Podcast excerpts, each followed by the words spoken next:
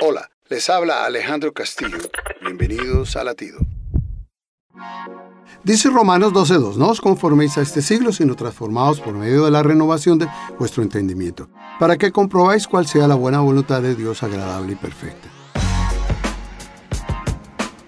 Es muy interesante tomar en cuenta que la palabra que el apóstol Pablo usa, renovación, es metamorfosis, que significa la transformación que experimentan determinados animales en su desarrollo biológico y que afecta no solo su forma, sino también sus funciones y su modo de vida. Es típica de insectos, crustáceos y anfibios. Por ejemplo, las mariposas se transforman de gusano a una bella mariposa.